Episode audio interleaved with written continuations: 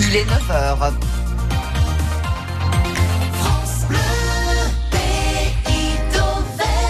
Léo Corcos pour les informations.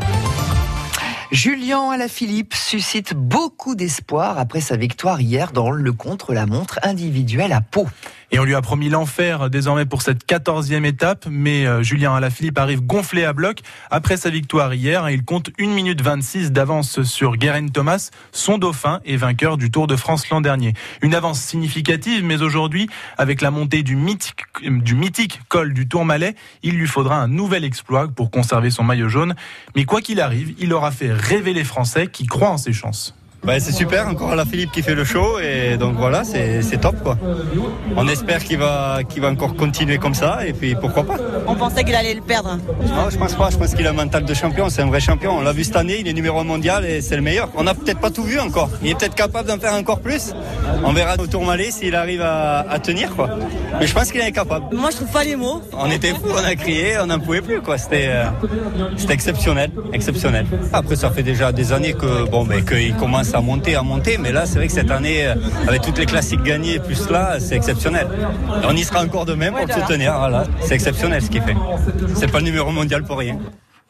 Et les, coureurs partiront de Tarbes à 13h45, 117 km de course et une arrivée à 2115 mètres d'altitude avec, on l'espère, un Julien Alaphilippe encore en jaune. En tout cas, vous, oui, Mylène, je vous vois trépigner euh, d'avance. oui.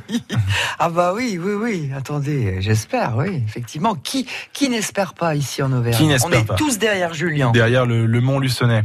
Autre supporters, euh, en fait, ce sont les supporters algériens. Hier soir et une partie de la nuit, ils ont célébré la victoire de leur équipe contre le Sénégal. Score final 1 à 0 au terme d'un match haché, tendu.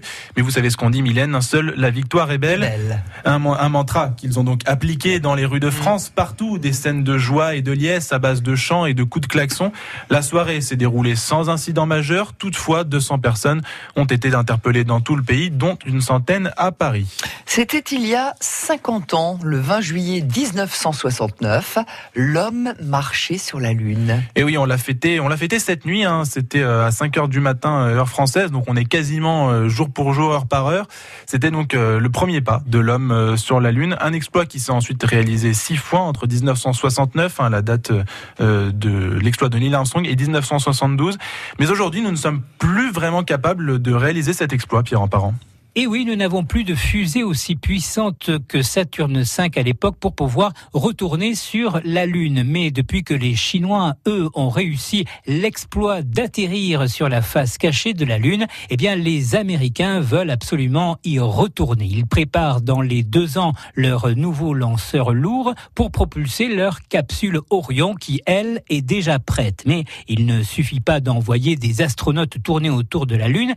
Il faut ensuite une petite capsule pour aller se poser dessus. Cette fameuse capsule d'où l'on a vu Neil Armstrong descendre les quelques marches de la petite échelle avant de faire son historique petit pas pour l'homme. Cette capsule, les Américains devraient la voir dans les quatre prochaines années, à moins qu'ils ne se fassent devancer par les Chinois. Alors qui sait, hein, d'ici quelques années, peut-être un nouvel homme sur la Lune. En tout cas, les États-Unis sont prêts à renvoyer quelqu'un.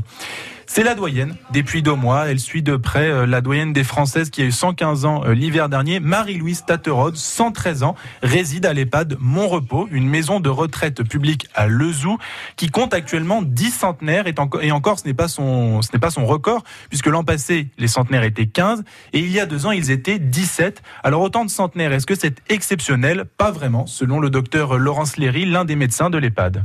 C'est une image de la société avec une longévité de plus en plus présente, des gens qui ont généralement des peu de pathologies euh, actives, essentiellement des femmes. Ils ont un point commun, ces centenaires Oui, une forte personnalité essentiellement.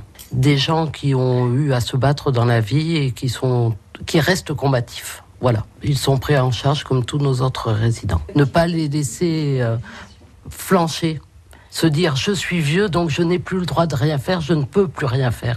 Notre but est au contraire de les stimuler pour l'âge n'est pas un critère. Concrètement, vous faites quoi? Beaucoup de participation à des animations.